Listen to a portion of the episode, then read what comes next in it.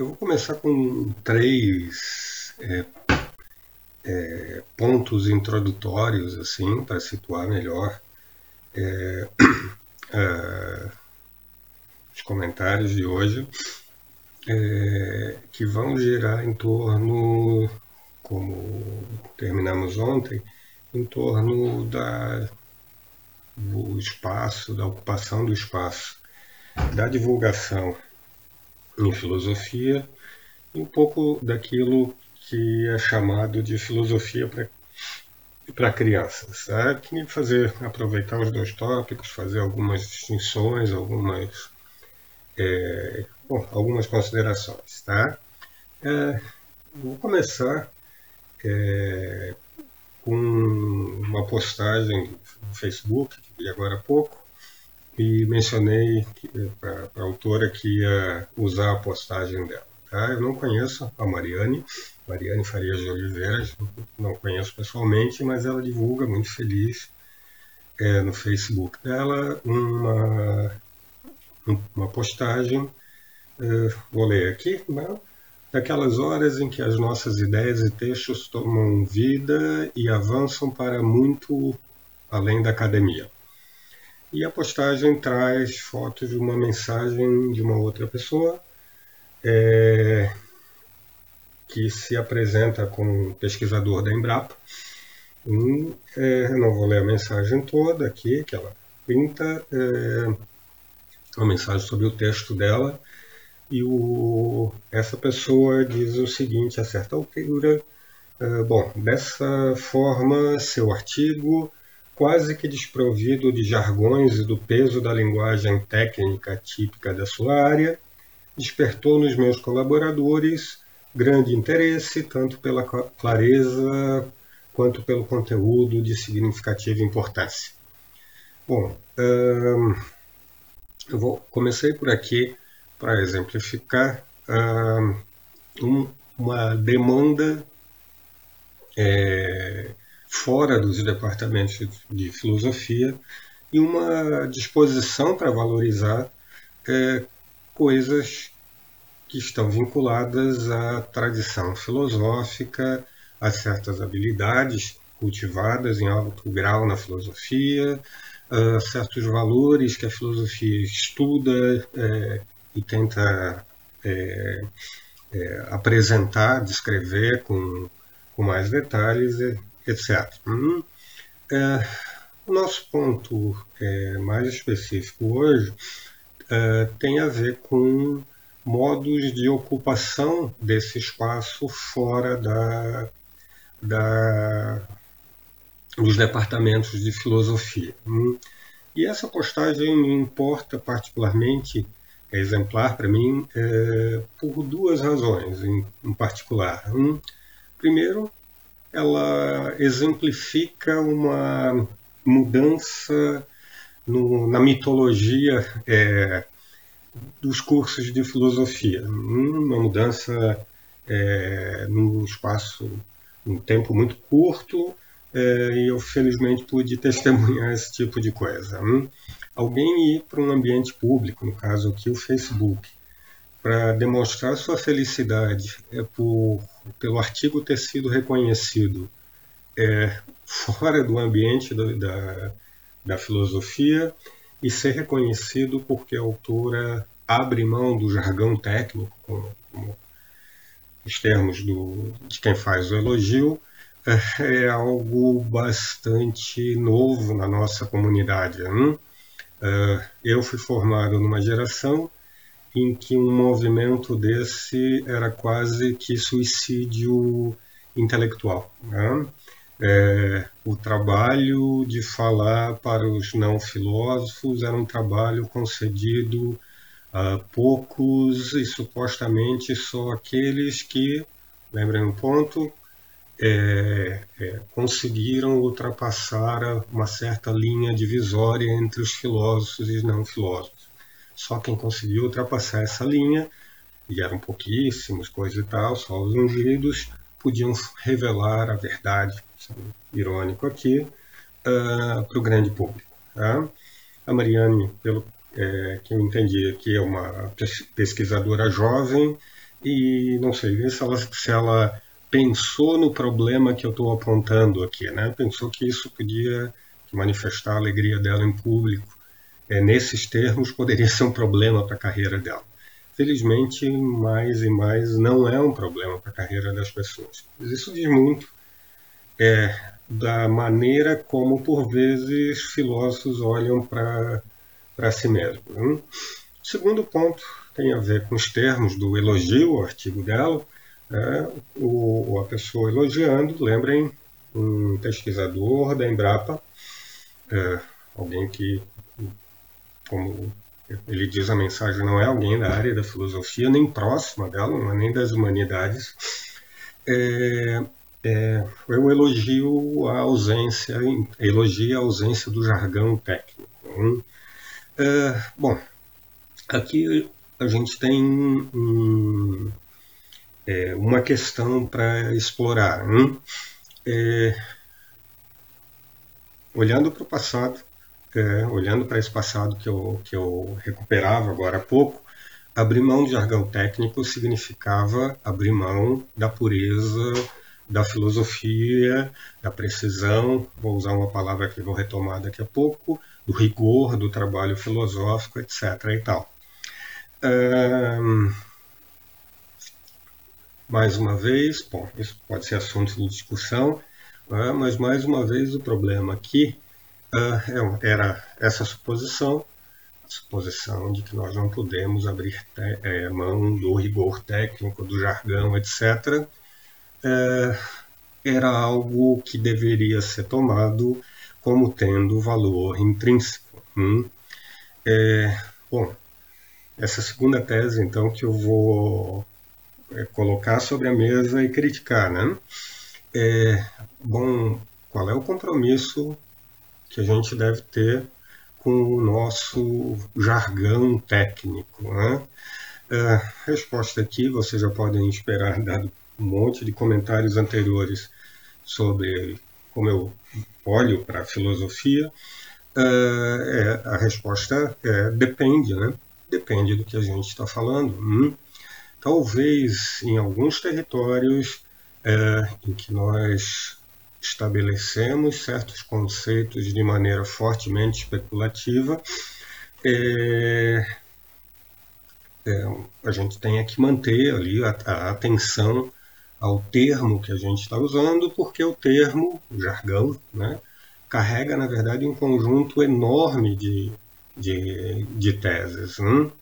É, em epistemologia, pelo menos no recorte que a gente está fazendo aqui, fez durante todos esses encontros, é, vale lembrar que a gente não, supostamente não está especulando sobre o conceito de conhecimento, né?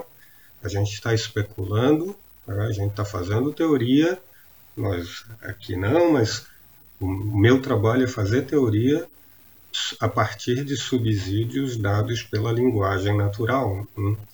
É, se eu estou partindo, vamos problematizar isso, se eu estou partindo de elementos não teóricos, dados pelas, dados pelas práticas linguísticas dos indivíduos no mundo real, uh, eu tenho que ser capaz, eu vou supor aqui, simplificando a discussão, é, que é, tem que ser capaz de apresentar o jargão técnico em termos da linguagem natural. Vejam, a gente é, começa a falar de justificação epistêmica. Hum, quando vai falar de justificação epistêmica, fala de coisas como confiabilidade, existem expressões ainda mais técnicas adotadas por esse ou aquele modelo teórico para falar sobre justificação epistêmica. Mas vejam, é, justificação epistêmica é um termo técnico é, usado num trabalho teorético que quer explicar um certo tipo de valor e esse valor vem da linguagem natural. Hum? eu tenho que ser capaz, por exemplo, de, de explicar para alguém que justificação epistêmica é aquilo que separa sucesso que sucesso, aquilo que a gente chamou de verdade, boa relação com o ambiente, uh, que se deu de modo não acidental, que se deu por mérito e não por sorte, ou qualquer é, explicação nesses termos. Hum? É, meu jargão técnico tem que estar no segundo momento da discussão, né? não no primeiro momento da, da discussão. Hum? É claro, como eu falei, em alguns trabalhos teoréticos, essa redução ao, ao, a um elemento é, dado no senso comum, como a gente fala, é mais difícil. É, talvez seja impossível, porque a gente inventou o conceito aqui, tá? uma certa função explicativa. Bom, cabe ao autor do artigo, uh, uh, se quer fazer esse tipo de tradução, se quer abandonar o jargão técnico, explicar em alguma medida uh, os riscos e as dificuldades. Hum? Bom, tem muita coisa para ser discutida aqui, tá? E eu não vou fazer essa discussão agora, mas lembrando, né, meu ponto é, uh, a gente não devia tomar de saída a tese de que é, não se pode ganhar com um exercício filosófico é, abrindo mão do jargão mais técnico. Tá? Talvez alguém não possa participar das discussões teoréticas sobre o conceito de justificação epistêmica, por exemplo, uh, se ele não dominar certo vocabulário. Hum? É, bom, o problema, porém, é quem não vai participar da discussão teorética, técnica, dentro do departamento de filosofia é, em torno do conceito de justificação.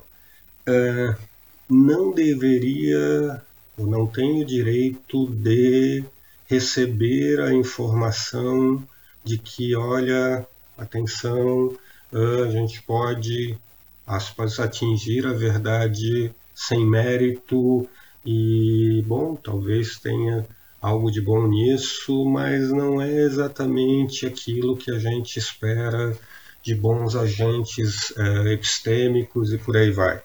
Hum, de gente que age bem, para não introduzir jargão. Hum, é, dado tudo que a gente conversou, eu vou supor que sim, né, essas pessoas, as pessoas que não vão participar da discussão técnica lá dentro, não deveriam deixar de ser avisadas sobre essas distinções, né? não deveriam, em alguma medida, receber um certo vocabulário que não chega a ser o jargão técnico, é, mas que dire ajuda a direcionar a atenção para a avaliação epistêmica que a gente faz no dia a dia, é, toda hora. Né? Por exemplo, lembrem, é, é, talvez eu não consiga apresentar a teoria aristotélica, o pacote teorético todo de Aristóteles é, no que diz é, respeito à noção de virtude, com toda uma certa concepção de ser humano, etc. E tal. É, isso implica é, no abandono da noção de virtude, virtude intelectual, de algum aspecto dessa noção é, no que diz respeito à sua utilidade para pessoas leigas, pessoas que não vão participar da discussão teorética, é, supondo que esse vocabulário ajuda a olhar com mais atenção para o desempenho cognitivo, intelectual é, é, das pessoas, para o que há de, é, de, digno de mérito nesse desempenho, para o que há de é, que é digno de censura nesse desempenho, uh, bom, parece que a decisão de simplesmente excluir de saída esse vocabulário uh, por exemplo, do vocabulário que crianças, adolescentes podem receber na escola, uh, é uma decisão pelo menos apressada, eu vou, eu vou supor. Bom, segundo ponto, então, e associado com isso, é, usei o termo antes, também aparece num, num, num comentário é, no Facebook. É, eu escrevi algo sobre o encontro de hoje e um colega é, é, é pesquisador em filosofia, bom pesquisador, é, faz um comentário, e eu estou usando o comentário só como mote, né, e não exatamente é, é, falando sobre o, quais eram as intenções, que eram as melhores, ao fazer o comentário, como ele estava assumindo o termo. Tá? Dizer, filosofia não pode perder o rigor. Hum. Ah, sim, eu concordo completamente. Né? O meu problema aqui, e de novo, uma crítica ao comentário dele, né? É, um comentário de Facebook, o meu problema aqui com alguém que quer é, tomar essa ideia é, é, bom, do que, que a gente está falando exatamente, né? Do que, que a gente está falando quando a gente fala de rigor aqui. Quando a gente usa a expressão, uma expressão como, bom, filosofia não pode perder o seu rigor. Bom, não, não era certamente o, o, o caso, o tom do comentário, mas lembrem, a ideia de rigor muitas vezes aparece na nossa mitologia da filosofia como uma ideia associada, por exemplo, àquilo que comentava a manutenção do jargão técnico. A ideia de rigor muitas vezes aparece como a necessidade de, por parte de qualquer um que vai fazer uma menção a um determinado filósofo, é, é, necessidade que esse indivíduo conheça a obra inteira desse filósofo ou alguma coisa do, do gênero, né? É, cada vez é menos comum, mas a gente ainda escuta coisas do tipo não, não, não é assim que fulano pensa exatamente porque lá na obra tal. Vejam, esse trabalho de botar um comentário, de botar uma passagem da obra de um autor é, no contexto da obra completa, no contexto da época, etc. É um trabalho belíssimo, importante, etc. e tal. É, o ponto aqui, novamente, é se a gente não faz esse trabalho, ou a gente não considera todas as questões de encaixe daquilo que a gente está falando sobre o autor. É, no contexto da discussão, mais uma vez, teorética, sobre como as coisas se encaixam, etc, etc e tal, é, se a gente está perdendo rigor. Hum.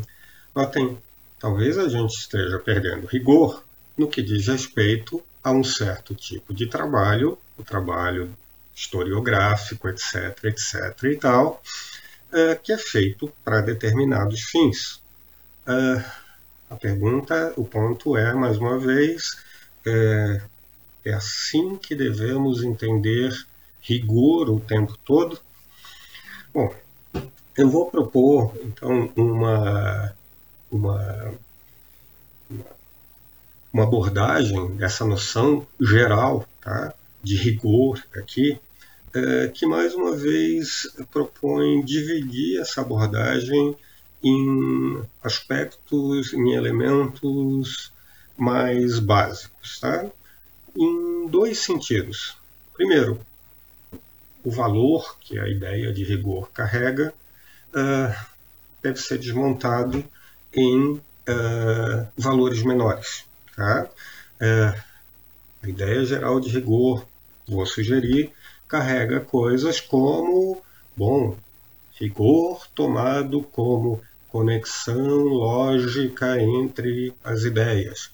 Uh, rigor toma, uh, carrega a ideia de interpretação historiograficamente, assim, exegeticamente bem feita daquilo que é dito. Rigor carrega, é, carrega coisas como avaliação daquela declaração do filósofo feita no contexto, etc., etc., uh, como sendo ou não sendo uma boa resposta para este problema. Qual o problema? O problema que um, o filósofo colocou, ou um problema na mesma área que a gente está colocando hoje. Hum? Várias maneiras, e não necessariamente excludentes o tempo todo, de entender essa, essa noção que eu estou tratando como uma noção geral é, de rigor. Tá? Então, eu vou reler a declaração do meu colega, né, novo que eu estou tomando caridosamente aqui, né, tomando como mote e não como algo que, que, que foi dito como defendendo uma tese específica, etc. Eu vou ler essa declaração como sendo uma declaração sobre a manutenção, sobre a importância da manutenção de um certo conjunto de valores que a filosofia cultiva. Né? Valores de tipo, como eu sugeri aqui, alguns deles bem diferentes. E uma segunda, uma segunda leitura é, é, em torno da noção de essa noção geral de rigor é uma leitura que sugere que a gente pegue essa noção não como algo uh, absoluto, tá? como algo, cuidado aqui, né, relativo a certos fins. Um, uh, eu vou, vou, ilustrar meu ponto aqui com um exemplo, tá? minha terceira parte da introdução aqui, uh, e esse exemplo é da minha é da minha experiência mais pessoal. Tá? Eu já mencionei em outro momento, eu eh, tenho um filho que é aluno de psicologia hoje em dia, tem 21 anos. Uh, obviamente, né? ele já teve menos do que 21 anos, né? Uh, e particularmente, assim, naqueles, é, em algum período da vida escolar dele, uh, na passagem ali nos, nos anos imediatamente depois da pré-escola, eu fui particularmente preocupado com alguns aspectos da formação dele, porque por várias razões eu supunha que aquilo não estava devidamente contemplado é, é, na escola. Tá? É, bom, eu estou usando meu filho como exemplo. Uh, quem me conhece aqui sabe que esse é um exemplo clássico. Há uma certa crise familiar aqui, porque já que ele é marmanjo e eu tenho agora uma sobrinha neta de. Manu fez quatro, cinco anos, que vem aqui em casa há muito tempo, do, passa um dia, é, dois dias por semana aqui, e rola um ciúminho ali, mentira, B, papai te ama é, rola um ciúminho ali entre os dois, a gente brinca com isso. É, então eu trago ele aqui para fazer uma média diplomática aqui, tá? Bernardo, depois o papai manda esse vídeo para vocês, tá? Quem me conhece sabe que eu, que eu faço essa piada com ele quando estou dando uma palestra e ele está na plateia, tá? Bom, é uma história muito particular, né? Eu acho que o Bernardo devia ter uns sete anos, alguma coisa assim. E nós estávamos na, jantando e eu não lembro exatamente como isso chegou. E eu disse: Bernardo, eu vou te provar agora que tu não, não podes, é, sei lá, ir na cozinha buscar o que tu queres. Né? E ele olhou, coisa e tal de certa maneira, já estava acostumado com, com essas provocações intelectuais, assim. Isso faz parte até hoje do nosso, da nossa hora de jantar. E, ó, Bernardo, para ir daqui até aqui, você vai ter que passar pelo meio do caminho, né? Pai, eu faço uma curva aqui ah, não, mas aí também vai ter o meio do caminho, não é? Ah, é. Então, para ir daqui até aqui, esse, vou descrever aqui para ficar no áudio, esse o meio do caminho, você vai ter que passar por um outro meio do caminho, não é? É. Ah, então, para ir daqui, e aí ele já começa a rir, tá? ele já entendeu a, a, a consideração. Tá?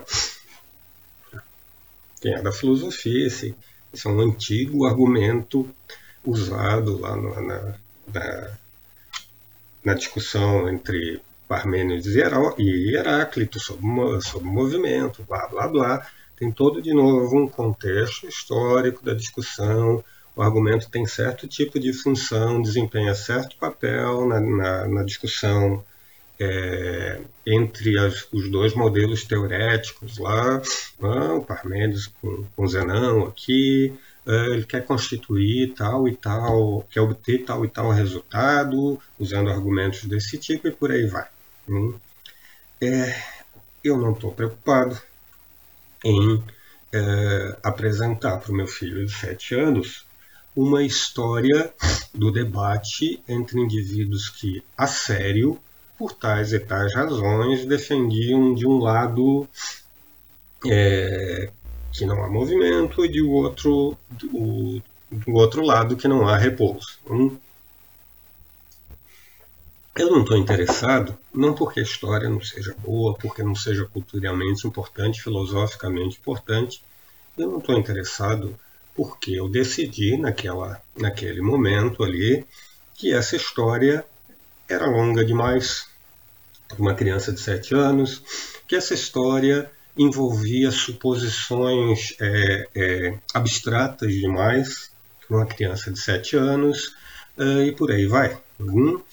é, eu não, não seria capaz, ou, ou, não seria útil, decisão minha ali, olhando para quem ia receber a história, é, contar a história inteira.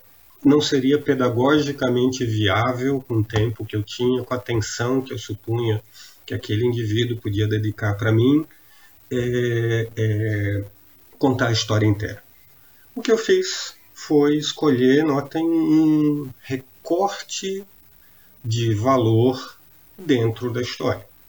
Eu não estou exatamente interessado em convencer meu filho de que o movimento não é possível. Hum? Eu coloco a história num contexto é, que remete aqui a quase um jogo, a um joguinho uh, intelectual. Hum? Uh, que eu estou interessado, e eu fiz o recorte, é o de uh, oferecer para o meu filho uma experiência de lidar com um argumento que, para funcionar, precisa ser construído passo a passo, direitinho, etc. E estou interessado nisso é, como um certo tipo de exercício intelectual, como um certo tipo de jogo é, que treina, que pode ajudar a suposição aqui a treinar um, um certo aspecto do que a gente considera pensar bem. Né? É, eu vou oferecer, então, uma reconstrução do argumento para uma criança de 7 anos, dados esse fim sob essas condições. É, e vou testar isso de alguma maneira. Bernardo, é, agora vai lá e convence fulano. Ele fez isso no dia seguinte, a gente estava indo de carro jogar futebol com os outros meninos ou convencer vocês que a gente não está saindo no lugar. Hein? E ele reconstruiu o argumento direitinho. Hein? Tá? Notem, é, às vezes a gente vai construir um argumento tá? E esquece de uma premissa ou não deixa uma premissa bem esclarecida. Não é exatamente uma atividade intelectual assim, é, trivial, simples. E lembre, né? É um argumento sofisticado, assim, né? Ele pressupõe certa capacidade de generalizar, etc. E, é, faz certas demandas aqui. Né? É, ele vai e reconstrói o argumento na frente dos, do, dos colegas. Tá? Bom, a gente pode discutir aqui se é, a estratégia para treinar o meu filho é, é, em relação a esse tipo de atitude intelectual é boa. A gente pode discutir se essa atitude intelectual é boa, é apropriada para a idade dele, etc, etc e tal. Estou falando aqui da, da relação com meu filho, então vou, vou me guardar o direito de, de fazer as escolhas aqui correndo o risco, né? Por, por conta do caráter privado aqui dessa relação. Essa é piada, é claro. Tá? Meu ponto aqui, então, tem menos a ver com a história e, obviamente, tem mais a ver com o ponto que, que eu, para qual eu estava chamando atenção. É, um exercício desse é filosófico. Notem aqui que algumas coisas é, curiosas né, se notar. Bom, por um lado, ele vem diretamente, no meu caso, é das minhas aulas de filosofia, das aulas de filosofia que eu tive, nesse caso, é, ele vem de um local é, que pode ser bem indicado, da tradição filosófica, etc. E tal. É filosofia, bom, é alimentado pela tradição filosófica, tem algum parentesco, então. É um trabalho rigoroso Bom, mais uma vez, depende né, de como a gente está tomando a noção. É, estou apresentando história da filosofia para o meu filho. Não exatamente, eu nem falei de Zenão para ele, tá? eu nem falei de filosofia para ele, eu nem, nem sugeri o contexto histórico da discussão ou qualquer coisa parecida com isso eu simplesmente apresentei o, o argumento. Uh, eu estou supondo, junto com isso tudo, alguma coisa é, que também remete para a tradição filosófica, né? preocupação com a construção de bons argumentos, etc, etc e tal. É, e eu estou supondo que, pelo menos no que diz respeito a forma, o argumento é bem construído, tanto que ele consegue é, é, um resultado apropriado de, dizer, de mostrar que, olha só, ah, tem alguma coisa estranha aqui. Né? A estranheza vem da informação de senso comum, a informação que nós nos movemos, e do outro lado, a, a tensão disso, o choque dessa intuição de senso comum com a suposição, o que é estabelecido pelo argumento, né? a conclusão a que chegamos de que nós não nos movemos, que o movimento não é possível. Já que ele concordou com as premissas, ele concorda com a conclusão. Tá? Ah, eu não falei, obviamente, nada disso para o meu filho. Tá? eu trabalhei, eu ali como aspas professor, dados certos fins, com a suposição de que o argumento é forte. Hum? O argumento aqui é capaz de gerar é, é, um, uma adesão à, à conclusão, sim, com alguma, alguma força. Volta à pergunta é, o que eu fiz com meu filho é ou não filosofia? Bom, como lembrando considerações que a gente já fez aqui, ó, ontem inclusive, é, eu não estou muito preocupado em como esse tipo de movimento vai ser é, encaixado, né, onde ele vai ser encaixado no trabalho universitário de separar departamentos, né? Eu estou preocupado em satisfazer a, a demanda, a, a satisfazer a suposição, o que vem com a suposição de que indivíduos ganham em algum sentido uh, quando aprendem a reconstruir uh, reconstruir depois volto isso é, reconstruir um argumento sofisticado, etc. Então, eu estou interessado num valor muito específico, né? num certo tipo de ganho muito específico. É, quem usa ferramentas, quem usa pedaços da tradição filosófica para é, é, é, tentar satisfazer uh, o interesse nesses valores, está fazendo filosofia, mais uma vez, eu não estou exatamente preocupado com esse tipo de coisa. Tá? Bom, eu fiz essa longa introdução é, para colocar uma questão geral, estabelecer um ponto geral, para poder falar sobre os dois pontos é, que, eu me, que eu me propus a, a discutir hoje. Hum? Meu ponto, então, mais geral é, é a gente vai olhar, né? a gente deveria olhar, ou, ou menos para, uma sugestão aqui, né? menos para aquilo que a gente chama de filosofia dentro da universidade, né?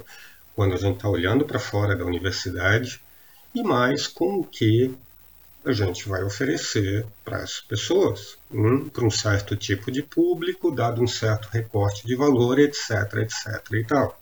Então, a sugestão aqui é, de novo, que a gente entenda uma... Uh, que a gente é, mantenha espaço para um certo tipo de ocupação do, do, do território fora dos muros dos departamentos de filosofia, que é guiada uh, pela posição, pelo lugar em que o ouvinte está, e não pelo lugar que nós supomos que as nossas, os nossos modelos teoréticos deveriam estar.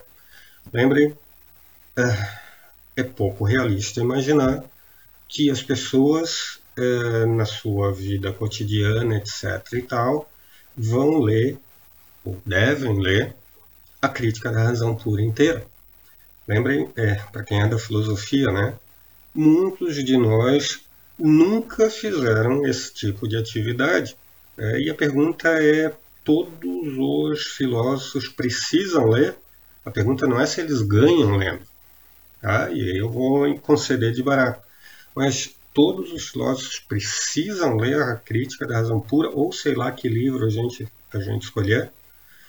Como não é possível imaginar, né? para começar, nós não temos tempo para fazer o trabalho de aproximação, lembrem, da verdadeira filosofia, aquela que é mantida com rigor naquele, naquele, é, naquela leitura é, é, mais forte da noção, lá no começo da fala, é, o que é, vamos abrir mão da conversa com com os indivíduos ou vamos guardar para nós uh, o lugar, a posição de quem guia as massas a partir da nossa posição privilegiada obtida após ter lido uh, Kant, Descartes, Platão, ou sei lá quem, né, Aristóteles, ou sei lá quem, é bom.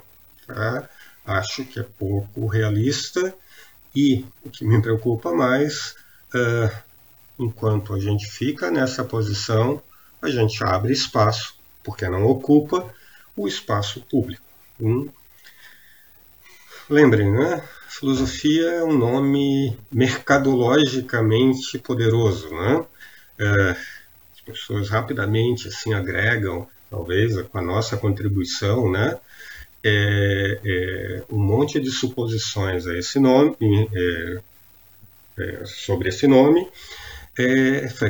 É, às vezes são de profunda ojeriza, é, vocês podem imaginar razões, e às vezes uma, são posições de profunda admiração. Né? meu ponto aqui hum, lembra que nenhuma das duas posições deveria ser é, é, é apropriada do ponto de vista do nosso trabalho. Hum, é, a gente deveria admirar a filosofia enquanto ela produz tal tipo de resultado, tomem essa palavra de maneira geral, E quem, quem é de fora do ambiente da filosofia deveria valorizar a filosofia se identifica nela uh, fonte de certos tipos de ganhos intelectuais, conceituais ou sei lá de que tipo. Uh, guardem a palavra de rigor, uh, rigor, porque ela se encaixa exatamente aqui. Hum? bom, como satisfazer a demanda dessas, das pessoas, então? Hum? É, ainda mais quando, por conta da hipervalorização do, do, do valor da, associado ao nome da filosofia, permite que rapidamente se ocupe esse espaço público e se, e, e se diga coisas como: bom, vocês querem filosofia porque ela tem um valor intrínseco, eu vou dar para vocês. E agora, então, eu falo por, de, de uma certa ocupação do espaço da divulgação filosófica, né? Falar em analogia da divulgação científica. Bom, quem é da filosofia sabe bem, quem não é da filosofia também sabe do que eu estou falando. É, esse espaço foi ocupado é, muito inapropriadamente por um certo grupo de indivíduos que se valem exatamente da, do apego é, é, inapropriado a um certo valor difuso da filosofia. Estou falando aqui dos nossos divulgadores mais é, habituais, né? Vou citar nomes, tá? Pondé, Portela, Karnal e né, Olavo de Carvalho, tá?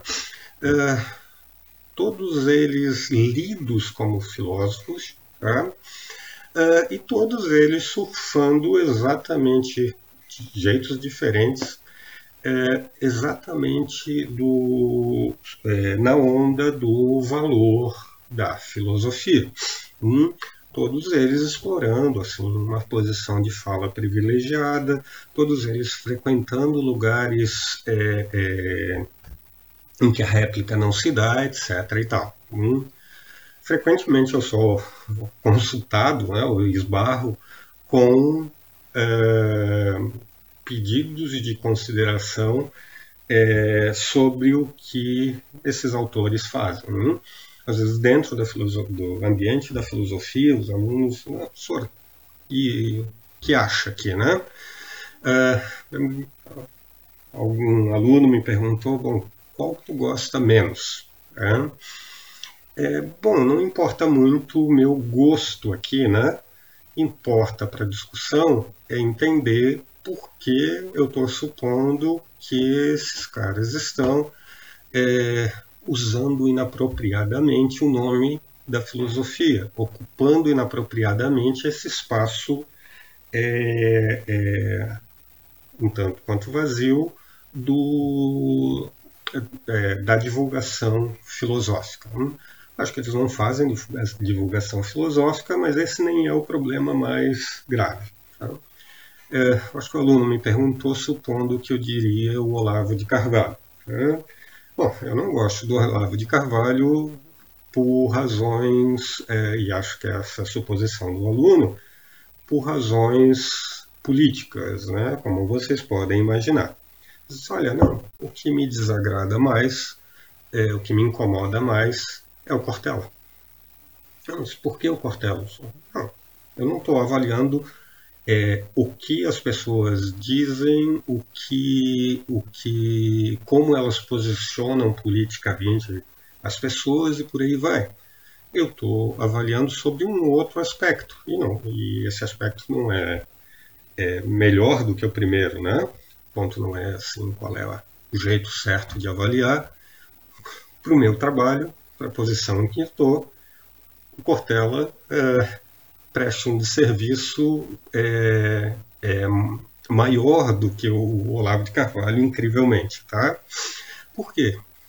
É, o Olavo de Carvalho joga um jogo de maneira desleal, de construção de autoridade, de posicionamento do interlocutor, mas um jogo que ainda é próximo do jogo que a gente é, joga quando tenta fazer filosofia rigorosa.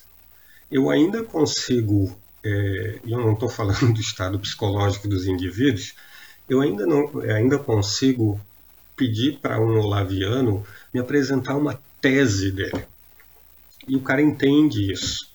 E frequentemente a hora que ele usa as estratégias retóricas aqui de para fugir da discussão, né? Foge diz, não, discutir com um esquerdista como jogar xadrez com pombo. Né? Tem as frases típicas. É, algum fã do, do Cortella é alguém com quem eu não consigo fazer esse tipo de, de trabalho intelectual. Eu não consigo fazer esse trabalho intelectual porque não tem uma tese, porque tem um conjunto de pequenas declarações uh, que vêm do nada, vêm supostamente da tradição filosófica, etc. e tal, um conjunto de frases de efeito no fim das contas, porque elas não constituem uma tese, porque elas não podem ser lidas no conjunto, é, sob um conjunto organizado de suposições, etc. E sendo assim, eu não consigo discutir coisa nenhuma. É, imaginem, alguém diz um monte de coisas que podem ser legais, podem ser profundas, podem fazer com que alguém fique pensando, etc.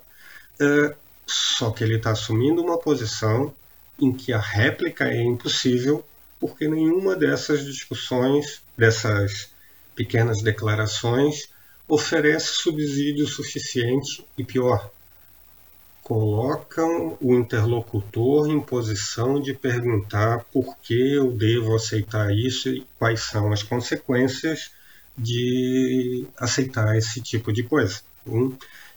É impossível para mim discutir, com um fã desse cara. Eu vou ter que jogar né, o jogo da posição de autoridade, tá? se for o caso, não, não vou jogar esse jogo, tá? e, é, bom, num, num, contexto social em que o ataque ao especialista é um negócio é, bastante consagrado, eu vou perder esse jogo. Né?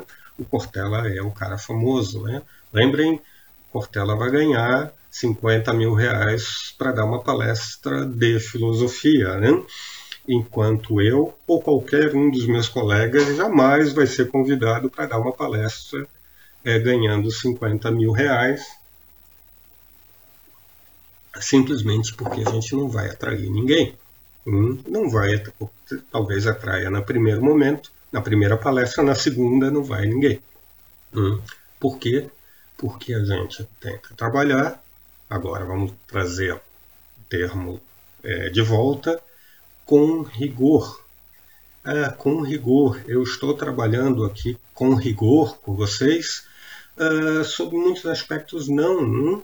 Um colega técnico vai pegar cada uma das minhas declarações, vai botar sob o microscópio e vai dizer: Não, Alexandre, olha isso aqui. Eu sei de muitas dessas coisas. Né? Mas notem, ao longo dessa, desse, desses encontros todos, a gente fez certos recortes teóricos, a gente refinou certos recortes teóricos, a gente deixou claro do que esse conceito, por exemplo, o que ele estava querendo captar, etc, etc e tal.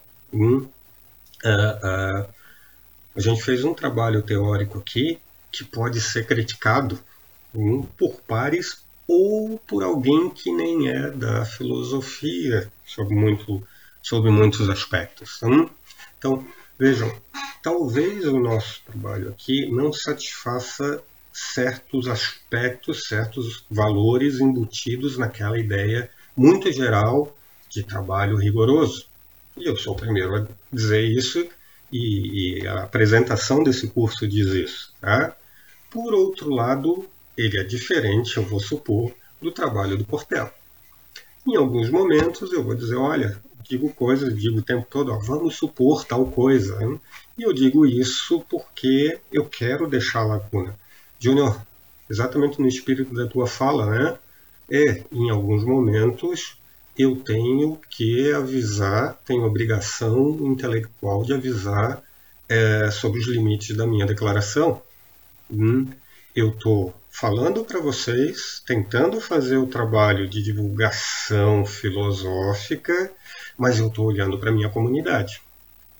Como a minha comunidade é muito caridosa, os meus colegas vão olhar e não vão ficar aqui me incomodando porque, Alexandre, a tua apresentação no detalhe aqui, hum, às vezes vão me dizer coisas. Já pensar se tomar esse outro, outro eh, caminho teorético não seria melhor? E frequentemente eu mudo a direção dos meus cursos na universidade mesmo por conta dessas, dessas sugestões. Mas notem, são sugestões pedagógicas no que diz respeito ao caminho de apresentação. Coloque isso primeiro, coloque isso depois. E ao recorte dos conceitos, conceitos que remetem para uma discussão técnica, conceitos que são recortados é, de modo simplificado, mas eu tento ao menos, é, que carrega um compromisso com certas suposições de senso comum naquele sentido em que eu falava antes. Então, é, Júnior, sim, um dos problemas aqui tá, é o de, de direcionar a atenção para o meu ponto aqui com Cortella, por exemplo, não é exatamente para pontos equivocados. É, vou, vou seguir um outro caminho. O meu problema é que ele posiciona mal o agente intelectual. Ele posiciona mal, uh, a partir da filosofia, um, o indivíduo que o escuta. uh, enquanto a tradição filosófica te dá um pacote muito grande, e isso une Nietzscheanos, filósofos analíticos, quem estuda lógica, quem estuda moral e por aí vai, uh, um pacote que inclui, olha, deixa aberto o caminho para revisão da tua tese. Ó, tu vai passar por uma banca. Ó, na banca não é todo mundo teu amiguinho, e amiguinho no sentido até de compartilhar certas suposições teóricas, defende isso. É, ele direciona a atenção, para usar a expressão, para uma outra posição de fala, né? a posição de alguém que revela a verdade, etc. e tal, de um modo que não pode ser criticado.